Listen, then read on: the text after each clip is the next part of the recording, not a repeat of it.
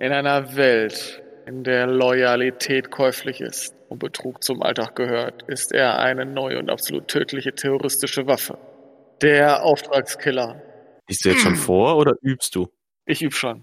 Okay. Damit er, damit er, damit er noch deep kommt.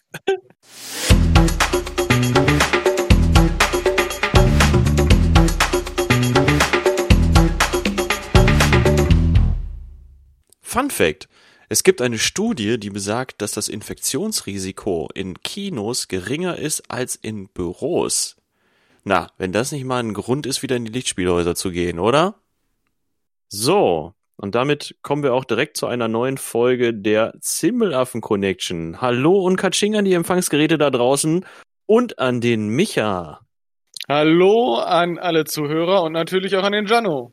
Hello, hello. Es geht weiter mit unserer Zimmelaffen Connection und unserem Auftrag, den wir uns selber gesetzt haben, nämlich von Netflix zum High Alarm. Und der Micha, der hat's ja auch schon ganz äh, sachte gespoilert in der letzten Folge, welches filmische Highlight wir uns dieses Mal vorknöpfen. Könnt ihr mal in Folge zwei reinhören über Reindeer Games, aka Wild Christmas. Denn über die Verbindung John Frankenheimer haben wir uns einfach direkt den nächsten Frankenheimer ausgesucht. Denn es ist, Micha, Ronan! Oh yeah! Ich hab Bock.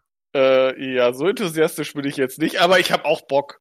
Guter Film. Ach komm, wie kann man denn auf Ronan keinen Bock haben? Ohne Scheiß. Doch, ich hatte tatsächlich hart Bock, weil ich habe den zum letzten Mal, glaube ich, mit zwölfeinhalb und dreizehn Tage geguckt, ungefähr. Und äh, ich hatte den noch sehr, sehr gut in Erinnerung und der ist immer noch so gut. Ja, ging mir nämlich genauso. Ich habe den auch schon etliche Male gesehen und äh, die neuerliche Sichtung war überhaupt kein Problem für mich. Ich habe sie genauso genossen wie die letzten Male. Aber ja, worum geht's überhaupt in Ronin? Hm. Wir haben hier eine DVD und eine Blu-ray liegen und wir haben uns dafür entschieden, dass wir den Klappentext der DVD vorlesen. Der ist nämlich richtig schön bescheuert. Also ich bin der festen Überzeugung, wer immer diesen Klappentext geschrieben hat, hat den Film nicht gesehen. Aber ist egal. Ich starte jetzt mal. In einer Welt, in der Loyalität käuflich ist und Betrug zum Alltag gehört, ist er eine neue und absolut tödlich terroristische Waffe. Der Auftragskiller. Und Fun Fact, nichts in diesem Film hat mit einem Auftragskiller zu tun. Der Kalte Krieg ist vorbei. Aber an den Fronten der neuen Weltordnung kämpfen Söldner, deren eiskalte Planungsfähigkeiten und kompromisslose Kampfkraft dem zur Verfügung stehen, der am meisten bezahlt. Ja, okay. Hm? Ja, fünf dieser Kämpfer, die man Ronin nennt, nein, tut niemand. Voll Schwachsinn. Sind halt einfach Söldner. ja. Und niemand in dem Film sagt, äh, ihr seid also die fünf Ronin. Entschuldigung werden von einem mysteriösen Auftragsgeber äh, für eine gefährliche Mission in Paris zusammengeführt. Ja, stimmt auch nicht. Diebstahl einer Aktentasche mit absolut geheimem Inhalt. Stimmt auch nicht, es ist ein Koffer. Richtig. Was nach einem glatten Durchmarsch aussieht, entwickelt sich zu einem tödlichen Wettlauf mit anderen Unterweltorganisationen. Hm, okay. Die nervenzerfetzende Spannung erreicht ihren Höhepunkt, wenn aus Verrätern Verratene werden und alles auf Messers Schneide steht. Nein. Was auch total Quatsch ist, weil welcher Verräter wird denn zum Verratenen? Also. Nein, es werden einfach, es werden einfach alle verraten. ja. In Ronan lassen einige der unglaublichen Verfolgungsjagden, die je im Film zu sehen waren, den Atem stocken. Hart und kompromisslos okay. wie der ganze Thriller. Den Satz mit den Verfolgungsjagden könnte man sogar fast stehen lassen, würde ich sagen. Ja, die, die sind auch wirklich das Highlight. Also Ja. die sind großartig. Ich kann noch hinzufügen, äh, im Klappentext, auf dem Klappentext der Blu-ray steht, dass es um einen Koffer mit brisantem Geheimmaterial geht. Was natürlich auch Blödsinn ist. Denn wir haben es ja in der letzten Folge schon angekündigt, es ist ein MacGuffin-Film. Es ist einer der besten Beispiele, wie ein MacGuffin im Film funktioniert. Aber jetzt fragt ihr euch sicher, was ein MacGuffin ist, ne? Wer weiß nicht, was ein MacGuffin ist, jetzt bitte aufzeigen. Oh, ist die gute Hälfte. Ah, hm, okay, scheiße, dann muss ich das doch erklären. Aber das ist kein Problem, weil wir nehmen einfach das gute alte Wikipedia und äh, da wird der Begriff MacGuffin wie folgt beschrieben. Das ist ein Begriff für mehr oder weniger beliebige Objekte oder Personen, die in einem Film meist dazu dienen, die Handlung auszulösen oder voranzutreiben, ohne selbst von besonderem Nutzen zu sein. Und zwar stammt der Begriff von äh, der Begriff des MacGuffin von Hitchcock. Der hat mal ein Interview gegeben und hat gesagt, ja, das könnte alles Mögliche sein. Zum Beispiel ein schottischer Name, der irgendwie auf zwei Männer in einem Zug zurückzuführen ist und der eine fragt, was ist das für ein Päckchen in der Gepäckablage und der andere Mann sagt, das ist ein MacGuffin, das ist eine Vorrichtung, um im schottischen Hochland Löwen zu jagen. Und daraufhin sagt der andere Mann, aber im schottischen Hochland gibt es doch gar keine Löwen. Und daraufhin sagt der erste Mann, ja, dann ist es halt auch kein MacGuffin. Sehen Sie, ein MacGuffin ist einfach gar nichts. Gar nichts ist jetzt vielleicht nicht das richtige Wort, denn äh, die, Anfang, die anfängliche Erklärung dass es ein beliebiges Objekt ist, die Handlung auszulösen und voranzutreiben, trifft es wahrscheinlich mittlerweile in der Filmhistorie am besten. Ja, und in diesem Fall ist es eben, oder im Ronin-Fall ist es der Koffer, der das Objekt der Begierde ist von der Söldnertruppe und ähm, aber es wird nie erklärt, was da drin ist, wofür der gebraucht wird, überhaupt, was der für eine Bedeutung hat. Ja, und es ist ja auch nicht wichtig. Ja, es, also genau, es sagt auch nichts, also es hat überhaupt nichts mit der Handlung zu tun. Also mein erster MacGuffin, äh, an den ich mich erinnere, ist tatsächlich der Koffer aus Pulp Fiction. Über den es aber geile Theorien gibt, ne? Also man kann ja nicht abstreiten, dass so ein MacGuffin ja durchaus die Fantasie anregt. Man macht sich ja schon so ein bisschen Gedanken darüber, vielleicht, was könnte da drin sein. Aber jetzt im Falle vom Pulp Fiction äh, wurde ja mal die Theorie aufgestellt, dass da die Seele von äh, Marcellus Wallace drin ist. Ja, denn ich weiß nicht mehr genau in welchem Zusammenhang, aber die wurde ihm irgendwie durch den Hinterkopf entfernt. Er hat ja auch immer so ein Pflaster am Hinterkopf. Okay. Ne? Ja. Dass er einen Pakt mit dem Teufel gemacht hat. Und deswegen will er unbedingt diesen Koffer zurückhaben. Und äh, ich sag mal, so ähnlich ist es auch, wenn man den Koffer in Ronan jetzt mal losgelöst vom Film betrachtet, dann regt er ja auch so ein bisschen die Fantasie an. Da fragt man sich ja auch, warum sind da so viele Parteien dran interessiert? Ja, und ich meine ganz ehrlich, also es kommt natürlich nicht raus. Vor allem das Lustige ist, was ich, was ich überhaupt nicht mehr präsent hat, Jean Reno fragt ja zum Schluss sogar, äh, und was ist in dem Koffer?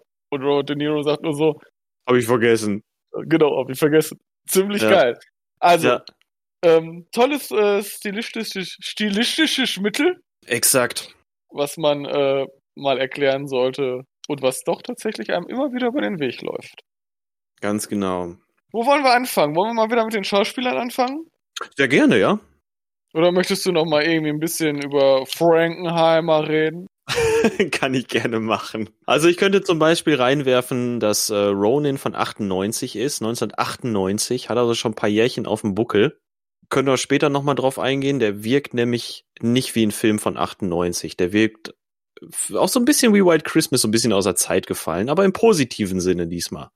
Denn wenn man sich das Jahr 98 anguckt, dann waren da schon andere Kaliber noch am Start. Also Soldat James, James Ryan zum Beispiel ist von 98. Oder äh, Blade oder Armageddon. Und ja, zum Leidwesen aller Godzilla-Fans auch der Emmerich Godzilla. Hey, der war großartig. Sound, toller Soundtrack. Puff Daddy? Ja. Oder Sean, Sean Cobbs. Ah, ja, okay. Ich, oder so ähnlich. Ich hab's, ich hab keine Ahnung. Ich weiß auch nicht, wie der da hieß gerade. Ey, aber weißt du, was auch von 98 ist? Und den Film habe ich ja damals im Kino gesehen und sehr gefeiert.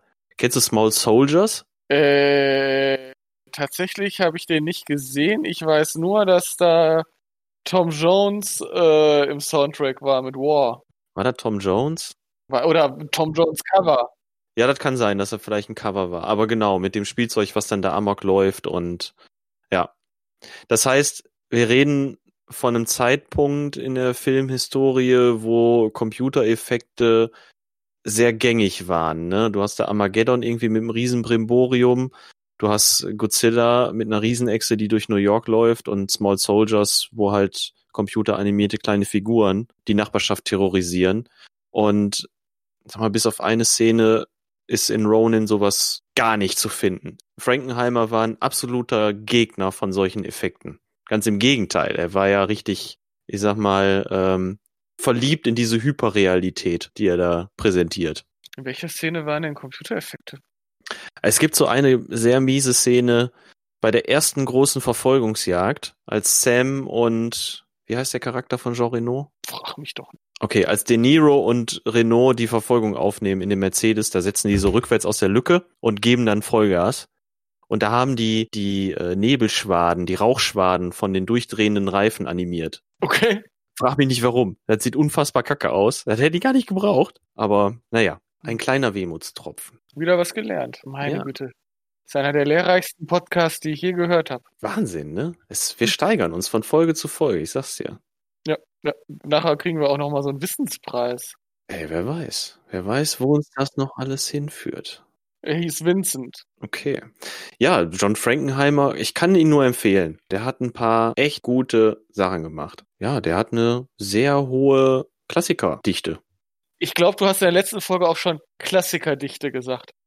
Ja, weil es auch einfach so ist. Ja, man muss, man kann es ja ruhig auch zweimal erwähnen, aber Ja, wir können ja schon mal spoilern. Also Frankenheimer wird danach in unserer Connection nicht mehr auftauchen.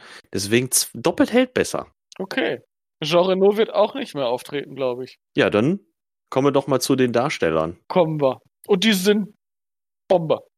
Also auf jeden Fall Robert De Niro und Jean Reno. Finde ich beide total großartig in den Film. Auch das Zusammenspiel von beiden. Also, ähm, ich glaube, Robert De Niro ist schon der Protagonist als Sam. Fand, fand ich, finde ich sehr gut. Äh, spielt so, so ein bisschen der altkluge, super erfahrene Söldner, ähm, der irgendwie, keine Ahnung, auch wahrscheinlich mit einem offenen Auge schläft. Der Planer des Coups förmlich. Voll, ja. Und ähm, das macht er auch sehr gut. Also vor allem, er ist nicht nur arschcool, sondern ähm, hat an den richtigen Stellen, zeigt er auch, dass er nervös ist irgendwie. Also ich erinnere mich hier an diese ähm, ähm, Szene, wo die ähm, die Waffen, äh, diesen Waffenkauf äh, machen. Die übrigens sehr geil ist vom Spannungsaufbau. Ich finde die super, die Szene. Äh, ich, ich, ich mochte das auch sehr gerne. Also ich fand das auch sehr cool. Vor allem, wie er dann im Auto sitzt, auch sich immer umguckt, alles im Auge hat. Mhm. Ähm, ich finde, das hat er toll gemacht. Und ähm, Je- Jean Reno, der so, oder in seiner Rolle Vincent, der so ähm, der Beschaffer dieser Gruppe ist, also der kriegt dann von den anderen Leuten immer so einen Zettel in die Hand gedrückt, besorg mal das und das. Ähm, Ja. Auch mit so einer Selbstverständlichkeit, ne? Ja, hier, ich brauche dann hier nur so die Einspritzdüsen, die von Bosch sind irgendwie doof für den Audi, den wir da jetzt noch beschaffen müssen. Ich habe die technischen Daten hier und er so, ja, ja, wenn es das in Paris gibt, dann kann ich das besorgen, kein Problem. Ja, super. und der, ist auch, also äh, der strahlt jetzt, also beide strahlen, strahlen jetzt was von, von Söldnermäßige, irgendwas Gewalttätiges nicht aus, sondern das sind eben, ja, es kommt mehr so dieser coole Geheimagenten, Spione, Ex-Spion-Style, finde ich irgendwie raus. Und das finde ich, fand ich bei den beiden im Zusammenspiel sehr cool. Ja, wir können uns ja gleich nochmal drüber unterhalten, wo wir meinen, wo die Leute so herkommen, aus welcher Richtung. Weil Jean Ja. Reno macht jetzt nicht den Eindruck, als hätte seine Rolle militärischen Hintergrund. Ne, das stimmt. Also das kommt bei den anderen, also kommt bei Robert De Niro, Sam kommt das bedeutend mehr raus, Ja. finde ich. Ja, ja. Und ähm, ja, dann spielt eben Natasha McElhorn, Hone, McAlone, McElhone. nicht. Ich habe auch keine Ahnung. Ähm, Deirdre, Deirdre, genau, äh, als IRA-Terroristin, erste äh, Ansprechpartnerin für die Leute und Auftraggeberin in Anführungszeichen, weil es steht immer noch jemand äh, hinterher, der dir die richtigen Befehle gibt. Du hast gesagt, du fandest sie ziemlich gut. Ich fand's ja, fand's okay. Also die die Darstellung, Ja. also sie wird immer, sie guckt immer so ein bisschen so wie ein verwirrtes Reh und ähm, sie macht das auch ganz gut mit dem, dass ähm, ja man merkt, dass sie nicht so der der Auftraggeber ist, sondern sie mehr so als leicht dezent überforderte Kontaktperson fungiert. Das ist okay. mhm. Vielleicht sieht, liegt das aber auch einfach daran, dass die immer ein bisschen wie so ein Reh guckt.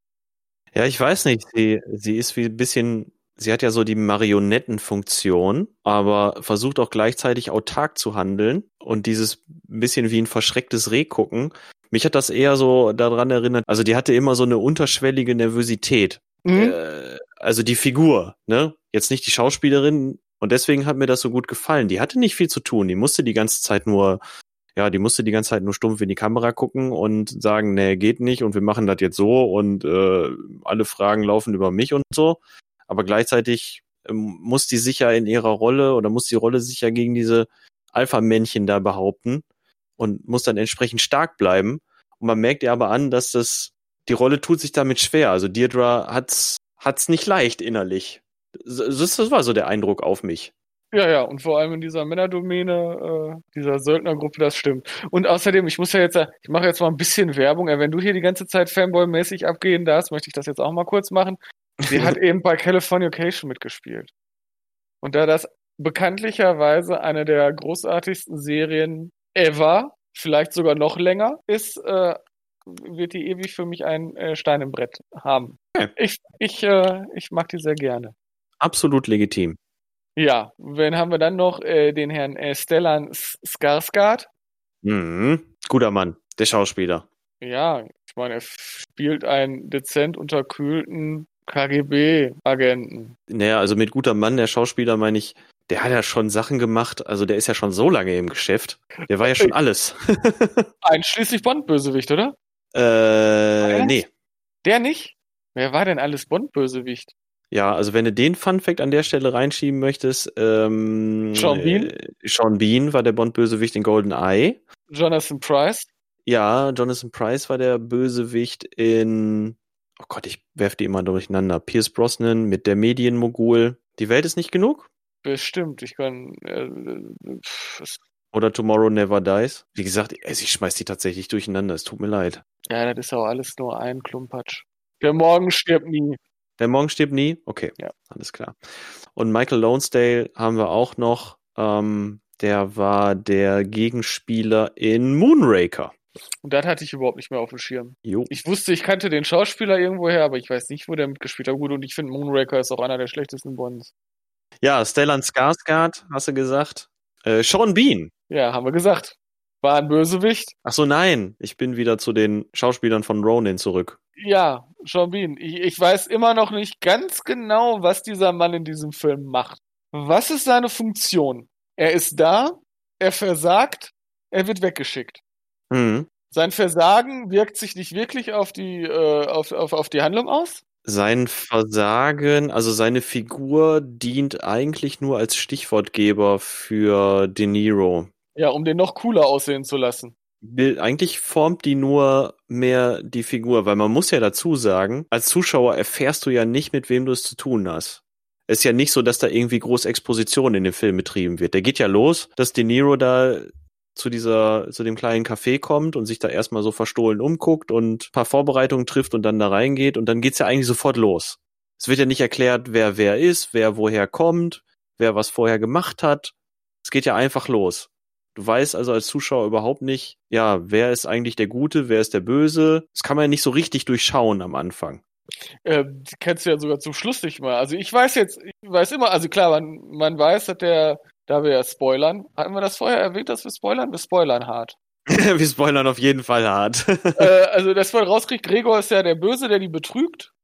Ja. Und ähm, also der Böse in diesem Film. Also ich meine, die anderen sind, die Auftraggeber sind IAA-Terroristen. es gibt noch andere Bösewichte in dem Film, die auch wieder Gregor verraten. Das muss man auch dazu sagen. Die russische Mafia, aber Ja. zum Beispiel äh, Sean Bean wirkt, wirkt, hätte auch ein super Bösewicht abgegeben können als Drogen, leicht dezent drogensüchtig wirkender kaputter Typ. Der offensichtlich von Tuten und Blasen keine Ahnung hat. Ja, also so wie das aussieht, die Guten sind Jean Reno und äh, Robert De Niro, also Sam und Vincent. Ja. Obwohl man nicht weiß, warum. Und das ist auch gut so. Also ich mag das, das nicht zu erfahren. Ich komme damit auch gut klar, weil der Film einfach gut ist. Also mir, mir reicht das. Also ich wurde zwei Stunden gut unterhalten. Ich habe eine schöne, abgeschlossene Handlung miterlebt. Und das war's. Weil ich finde, der hat auch so viele memorable Szenen, ne? Ich meine, du hast am Anfang, wie schon beschrieben, wirst du einfach so reingeworfen und dann wie das alles aufgebaut ist. Das ist so ungewöhnlich für einen Film. Mir fällt einfach kein anderer Film ein, der das so aufbaut. Also, dass der Film wirklich so straight vorangeht, ohne dass Ja. dem Zuschauer viel erklärt wird. Es ist einfach so, wie es ist. Ja, Das finde ich fantastisch. da äh, stimme ich zu. Das ist ungewöhnlich. Und in diesem Fall funktioniert es sehr, sehr gut. So.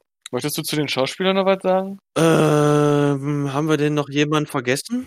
Also Ja. jemand, jemand wirklich wichtigen? Nein. Ja, Jonathan Price halt, aber gut, den haben wir gerade bei den Bond-Bösewichten erwähnt. Und der ist jetzt ja auch. Doch, natürlich haben wir jemanden unglaublich Wichtigen vergessen. Katharina Witt, Genau, unsere Kati. die eiskalt abgeknallt wird. Ja, ich, ich muss übrigens gestehen, ich hatte nicht damit gerechnet. Sogar beim zweiten Mal nicht. So, äh, tatsächlich, die wird einfach umgeballert. Ja. Ja, ähm, eine großartige Rolle, sehr bewegend. Ja, sie hat auf jeden Fall Wahnsinns, Wahnsinns Performance hat sie hingelegt. Ja, und ich meine ganz ehrlich, sie kann Schlittschuh laufen. Ja, was hat mir noch gut gefallen? Ähm, die ganzen verschiedenen Parteien, die da reingreifen, bei denen man nie so genau weiß, welche Partei jetzt gerade äh, welches Eisen im Feuer hat. Ja, die kamen ja irgendwie, also die wurden ja zusammengewürfelt durch den Rollstuhlfahrer. Genau, durch einen Typen, der nur namentlich erwähnt wird als der Mann im Rollstuhl, also irgendeine graue Eminenz im Hintergrund, die Söldner vermittelt wahrscheinlich. Aber anscheinend Robert De Niro, also Sam Robert De Niro hat irgend noch eine offizielle Funktion, glaube ich, noch. Das lässt zumindest eine der letzten Szenen erahnen. Genau, als er aus korrekt. dem Café abgehalten wird. Ja, genau. Ja, wollen wir noch mal kurz Handlung abreißen? Ja, können wir machen, klar. Äh, fünf Söldner werden angeheuert, einen Koffer zu klauen. Äh, sie probieren Waffen zu kaufen. Das geht nach hinten los. Einer wird aus der Gruppe rausgeschmissen. Sie kommen nach Nizza, probieren den Koffer zu klauen, werden von Gregor betrogen. Der nimmt den stopp, Koffer stopp, mit. Stopp, stopp. Da muss ich kurz einhaken. Da kommt nämlich die erste richtig geile Verfolgungsszene.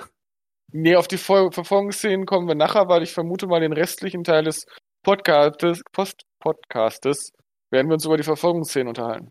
Ah, okay. Okay. Gut. Also sie werden von Gregor verraten, weil er die Koffer austauscht. Genau. Und äh, damit flüchtet. Irgendwann äh, kommen die doch im Amphitheater und verfolgen sich ein bisschen und landen danach in Paris bei einem bei einer Eiskunstlaufshow. Gregor wird erschossen. Der Russe klaut den, nein, gar nicht wahr, Gregor. Doch, Gregor wird erschossen. Der ja. Russe klaut den Koffer, wird erschossen. Price als IAA-Terrorist klaut den Koffer, wird erschossen, Ende. ja. Ja, es werden verdammt viele Leute, die irgendjemanden verraten haben, am Ende erschossen. Ja, und es anscheinend war es eine extrem dumme Idee, diesen Koffer an sich zu nehmen, weil man dann erschossen wird. Der Koffer setzt auf jeden Fall voraus, dass irgendwie Blut fließen muss. Ja. Ja also der Koffer ist förmlich wie eine Sprechrolle eines Statisten in, in Star Trek. Mit einem roten Shirt an. Ja, wenn du was sagst, stirbst du und wenn du den Koffer hast, stirbst du. Hast du exakt so richtig zusammengefasst. Okay, also Finger weg von diesem Koffer. Auf jeden Fall. Ach ja, doch, zwischendurch wird Jean Reno noch angeschossen. Äh, ja, Robert De Niro auch. Ach so, ja, Entschuldigung, ich meinte Robert De Niro. Und dann kommt auch so die langweiligsten Szenen des Films. Mm, findest du? Also findest du diese OP-Szene schlimm? Also es gibt eine Szene, äh, Micha sagte ja gerade, die sind im Amphitheater und da gibt's dann auch eine kleine Schießerei, äh, wo es dann auch, äh, ja, ziemlich hart zur Sache geht. Ne? Die Schießerei ist ungewöhnlich hart, muss ich sagen. Auch mit Kollateralschäden, da werden noch ein paar Zivilisten niedergemäht. Politisch ziemlich unkorrekt. Alleine bei der äh, Szene, wo die zum ersten Mal den Koffer klauen. Ähm, Ach ja, stimmt, da schießen die auch einfach in die Menge, ne? Genau, einfach mitten in den Laden rein. Einfach mal alles, also Robert De Niro, äh, nee, Jean Renault steht äh, vor so einem Laden und ballert auf die Autos, die da noch den Koffer haben. Die ballern zurück. Die ballern ja. einfach zurück, egal ob da jetzt irgendwelche Leute gerade ihren Apfel kaufen oder nicht, umgemäht. Ja. ja, ganz genau. Auf jeden Fall bei diesem Schusswechsel im Amphitheater da wird äh, De Niro getroffen, der kriegt so einen Bauchschuss ab durch die Kevlar-Weste tatsächlich. Und äh, dann in der nächsten Szene, die der Micha dann als etwas langweilig beschrieben hat, da geht's dann darum, dass die rausoperiert wird und er halt bei Bewusstsein, bei vollem Bewusstsein Jean Reno ähm, ja anweist, wie er mit dieser Schussverletzung umzugehen hat. Fand ich übrigens geil gemacht, dass du das die ganze Zeit in dem Spiegel siehst, was Jean ja. Reno da macht. Und danach sagt er so, und ich würde mich gerne jetzt entschuldigen, ich werde ohnmächtig oder so. Ja, genau, ich, ich klapp dann jetzt zusammen. genau, ich klapp dann jetzt zusammen. Geile Ansage. ja, und in diesem Zusammenhang wird dann auch erklärt, warum dieser Film Ronin heißt. Ja, stimmt. Ronin sind Samurais, dessen Boss gestorben ist und sie sind danach keine äh, Samurais mehr, sondern entehrt und ziehen von daher an als Ronin durch die Gegend und müssen Banditen werden oder Söldner oder sowas. Ja, und das spielt eben darauf an, dass alle Leute, die da zusammengekommen sind, wohl irgendeinen Ex-Geheimagenten, irgendeinen alten Boss hatten und äh, da in irgendwie in Ungnade verfallen sind. Der eine war ein ehemaliger KGB-Agent, der Gregor. Ja. Sam wahrscheinlich. Ja, CIA oder sowas. Im Worst Case immer die CIA. Bei Jean Reno, bei, bei Vincent, da, da weiß man es nicht. Da kann man es nur erahnen, irgendwas französisch, französischer Geheimdienst oder so. Aber da habe ich ja auch schon gesagt, bei dem hat man nicht den Eindruck, dass der militärischen Hintergrund hat. Der kann zwar mit Waffen umgehen. Ja, weiß ich nicht. Der, der ist nicht so umsichtig wie jetzt jemand, der irgendwie militärische Erfahrung hat. Der wirkt eigentlich eher wie ein Cop. ja, so eine Mischung aus Cop und, und Gangster, weil er ja diese ganzen Beziehungen hat. Der war bestimmt Undercover-Cop. Ja, oder vielleicht war der auch einfach nur ein extrem guter Hehler. Keine Ahnung. Vielleicht kommt er einfach so aus dem Kleinganoventum. Ist er vielleicht hochgekommen, der Charakter. Wer weiß. Wir werden es nie erfahren. Ja, das stimmt. Was aber feststeht, ist, für mich war der so der Ruhepol im Film. Der wirkt ja immer, der wirkt ja immer so ganz zurückgenommen und beobachtet immer alles so in, in Ruhe und so. Und äh, das war in der Chemie mit äh, De Niro schon echt Sahne. Ja, war, war auf jeden Fall schön. Also wie anfangs schon gesagt, also ich mochte die beiden, wie die miteinander umgehen, fand ich sehr cool. Also, weiß ich nicht, die verbindet irgendwie im Laufe des Films dann so eine Freundschaft, die da so keiner Worte bedarf. Ne? Die wissen irgendwie instinktiv, dass sie sich so aufeinander verlassen können und äh, ergänzen sich da dann echt gut. Ja. Bevor das jetzt durchbrennt, ne, wollen wir über die Verfolgungsjagden reden? Ja, komm. Ja, waren gut, ne? Jo, waren gut. Ja. Kann man wohl sagen. Kann man jetzt so stehen lassen. Ja, Punkt. Also jetzt sind wahrscheinlich wirklich mit Abstand die besten Verfolgungsjagden, die ich kenne. Also ich würde fast so weit gehen und zu sagen, in Ronan lassen einige der unglaublichsten Verfolgungsjagden, die je im Film zu sehen waren, den Arten stocken. also erstens, ich habe schon Ewigkeiten nicht mehr so lange Verfolgungsjagden gesehen. ja, Zwei große, drei große, zwei große. zwei Einmal große. die in Marseille. Nee, Nizza, ne? Nizza? Ja, und einmal die in äh, Paris. Paris. Und alleine die in Paris, ey, Die geht, glaube ich, acht Minuten oder so. ja, das war schon unglaublich. Also Ich unglaublich kann mich da nicht dran sehen. und blechaufwendig. Also, was, was die da in dieser Zeit alleine an Autos zu Schrott gefahren haben, war schon eine Hausnummer. Ich habe irgendwo mal gelesen, dass irgendwie über 80 Autos zu Schrott gefahren wurden bei den Dreharbeiten. Und bei der Verfolgungsjagd in Paris, weil Frankenheimer ja alles so realitätsnah wie möglich haben wollte und keine großartigen Effekte da haben wollte, haben bis zu 300 Stuntleute teilweise mitgewirkt. 300! Das ist eine Hausnummer. Definitiv. Und was ich so unglaublich cool an diesen Verfolgungsjagden äh, finde, die sind so echt grundsolide. Also da explodiert nichts wild oder da fliegen keine Autos wild durch die Gegend. Also da, die sehen so realistisch aus. Ja, ja, das meinte ich gerade mit diesem Hyperrealismus, ne? Also so eine Verfolgungsjagd ist ja unrealistisch, dass es jemals passiert, aber er setzt die halt so realistisch wie möglich um. Ja, also sie, sie könnte tatsächlich so stattfinden.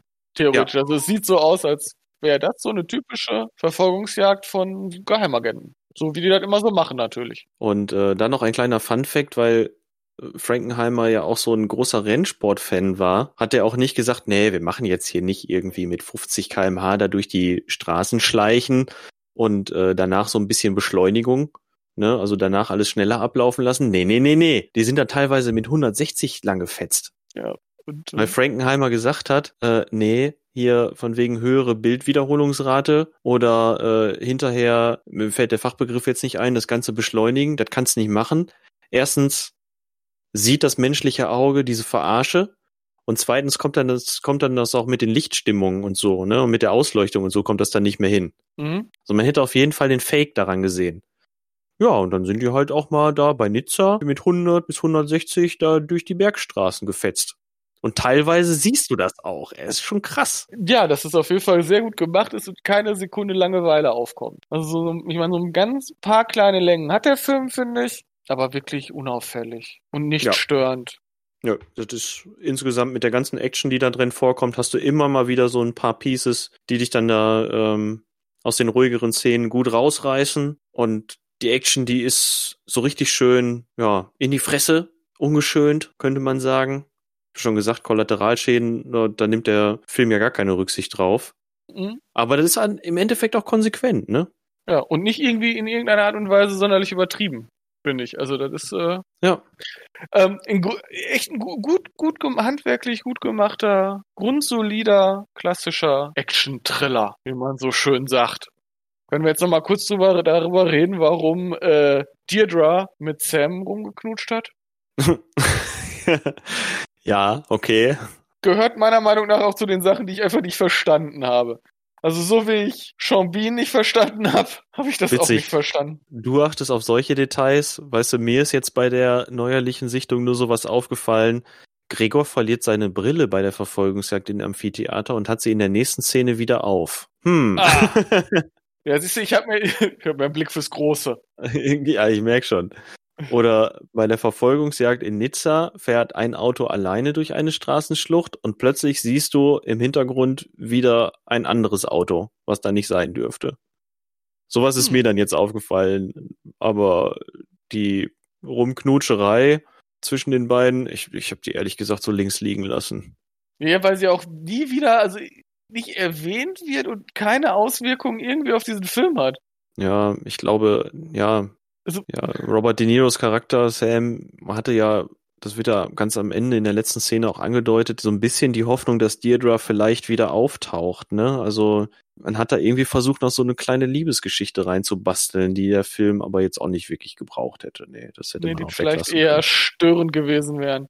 Also wie wir gerade, glaube ich, gestern schon beim Quatschen äh, gemutmaßt haben, Robert De Niro hat gesagt, pass auf, ich mache bei eurem Film mit, wenn ich mit der gut aussehenden Natascha Mc McAlone rumknutschen darf. Mhm. Und Jean Reno hat gesagt, okay, wenn der das, dann möchte ich aber die ganze Zeit rauchen dürfen. Genau. Und beide haben es gekriegt. Boah, wie viel Jean Reno in dem Film einfach quarzt, ne? ja. Und das Lustige ist, äh, was mir irgendwie noch aufgefallen ist, solange die zusammenarbeiten, bietet der Renault äh, dem Robert De Niro die Zigaretten immer an und der nimmt die. Mhm. Und wo die zum Schluss im Café sitzen und sich dann eben trennen, bietet der dem noch eine an und Robert De Niro sagt, ah nee, danke, lieber nicht. Ach, echt? Ja, ich vermute, dass es mir aufgefallen ist. Also ich möchte das jetzt nicht unter Eid, also ich denke, es war so. Müssen wir den jetzt nochmal gucken, um das nachzuvollziehen? Mm, von mir aus, ich gucke mir den auch nochmal an. Ja, aber nicht als nächstes. Aber wir reden ja auch immer mal mit anderen über Filme und so, ne? Und ähm, da würde mich jetzt mal interessieren, Ronin, ne? Hast du das Gefühl, der läuft insgesamt ziemlich unterm Radar? Weil das ist immer so mein Eindruck von dem Film. Weißt du, was ich meine? Ja, ähm, ich wüsste allerdings niemanden mit in, aus meinem Freundeskreis, abgesehen von dir, mit dem ich mich über diesen Film unterhalten würde. Das ist ein älterer Action-Thriller. Ich würde mich auch mit niemandem über Heat unterhalten, zum Beispiel. Ja, der ist ein älterer Action-Thriller, aber im Gegensatz zu Heat, von wann ist Heat? Ich weiß es gar nicht. Ich weiß es auch nicht. Ähm, Im Gegensatz zu Heat wirkt er ja nochmal deutlich älter. Und der ist ja deutlich sperriger, Ronin. Ich habe immer das Gefühl, der hätte auch in den 70ern spielen können. Da hätte er genauso funktioniert. Gut, der hat den ganzen Computer brablabab nicht gehabt, aber. Also Heat ist von 95 und ich habe die beiden Filme, ich vermute mal wegen Robert De Niro, so beide ganz fest so als ein Stück in meinem Kopf drin irgendwie. Keine Ahnung. Ich glaube, ich habe die wahrscheinlich auch zeitnah gesehen. Heat wirkt deutlich moderner, wenn du den jetzt nochmal anguckst. Ja, kann ich dir ja morgen was zu sagen. Aber nichtsdestotrotz, Leute, guckt euch Ronin an. Das ist jetzt eine eindeutige Empfehlung für diesen Streifen. Der ist einfach fantastisch. Ja. Punkt. Würde ich so unterstreichen. Also ich könnte jetzt noch mehr sagen. Ich könnte jetzt noch sagen, die ganzen kleinen Details, die so gerade am Anfang, wenn die in der Lagerhalle das erste Mal aufeinandertreffen, alle Söldner, ne? Die ganzen kleinen Details, die dann so hochkommen, dass sie sich so gegenseitig belauern sich die ganze Zeit beobachten. Da gibt's dann so ein paar offensichtliche Sachen, dass hier Robert De Niro da die Tasse fallen lässt und ähm, Gregor fängt die dann auf mhm. und die halten sich kurz über die Reflexe. Aber auch so, die versuchen die ganze Zeit irgendwie was über den anderen herauszufinden. Das finde ich super spannend, wie das dargestellt wird. Ja, genau. Wie, wie, also man merkt richtig, wie Robert De Niro die aushorcht, also oder wie Sam die irgendwie aushorchen möchte. Ja, so der möchte ja sowieso. Ne? Ja, es ist äh, dieses Misstrauen. Genau, da liegt die ganze Zeit so ein Misstrauen in der Luft und und alles ist total ruhig inszeniert. Ja, da liegt richtig Spannung in der Luft die ganze Zeit. Ja, also er wird auf jeden Fall nicht langweilig. Also es war ein Film, wo ich das Handy nicht in die Hand genommen habe zwischendurch, was mir tatsächlich echt selten passiert. Das wäre auch wirklich frevelig bei dem Film. Also es ja. ist schon, was manche Action-Szene angeht und manche Inszenierung angeht, würde ich schon so weit gehen und würde Ronin als kleines Meisterwerk auch bezeichnen. Ja, doch. Also ich auf jeden Fall als sehr, sehr gut. Kann ich empfehlen, wer auf Action-Thriller steht, kann damit ja. nichts falsch machen. Und er ist auch meiner Meinung der einzige seiner Art in der Machart. Ne? So von der Erzählstruktur her und von der Darstellung her und von den von den Actionsequenzen her. Wenn jemand eine Empfehlung hat zu einem Film, der ähnlich geil ist wie Ronin, dann bitte her damit. Los Leute, überrascht uns. das wäre fantastisch. Morgen bei Instagram, ey Leute, ihr habt voll keine Ahnung. Ich habe euch hier mal eine Liste mit 20 Filmen zusammengestellt. Oder eurer Karl Jürgen. genau, würde ich Könnte feiern. sein. Ja, ich auch. Also Karl Jürgen wäre dann auf einmal auf jeden Fall ein Top-Mann oder Frau oder divers. An alle Karl Jürgens da, an alle diversen Karl Jürgens da draußen. Überrascht uns. Bitte. Müssen wir da jetzt noch ein Fazit machen? Ich glaube, unserer Begeisterung für den Film haben wir genug Ausdruck verliehen. Äh, ja, der ist Bombe. Guckt euch ihn an. Lassen wir so stehen. Punkt. Ja. Ja. Okay. Wie teasern wir denn jetzt den nächsten Film? Ich möchte nicht mehr über den nächsten Film nachdenken. ich glaube, ganz so schlimm wird's nicht. Sagen wir so, der, der Link, der Link, der Link. Ja, sag den Sean Link. Sag den Link. Sean Bean. Bean. Genau. Ja, ja. Und dann überlegt einfach mal einen, einen extrem tollen Film mit Sean Bean. Und der ist es dann nicht.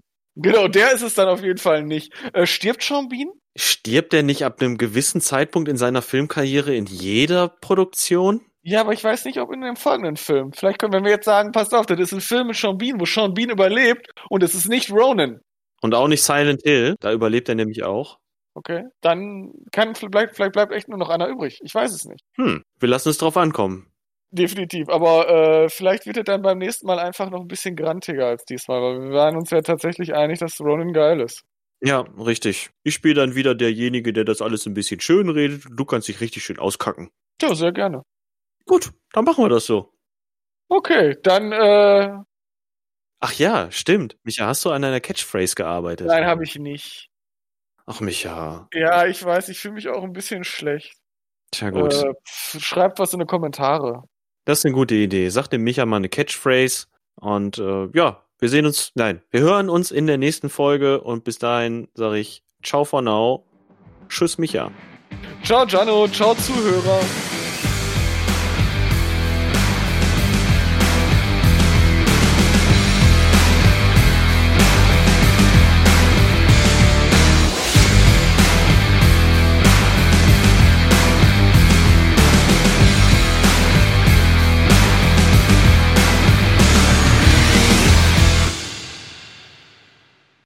Warte mal, Jano. Was denn? Hast du was vergessen? Ja, ich möchte vielleicht doch eine, doch eine Catchphrase. Äh, wo ist das denn nochmal? Brutzi Schniedelwutzi. Brutzi Schniedelwutzi? Das ist eine Textpassage aus einem Song von KC Rebel. Das ist aus dem Song Größenwahn. mhm. Denk da nochmal drüber nach. Nee, ich finde ich find eigentlich, eigentlich äh, hier, finde ich das geil. Ja, das reicht mir.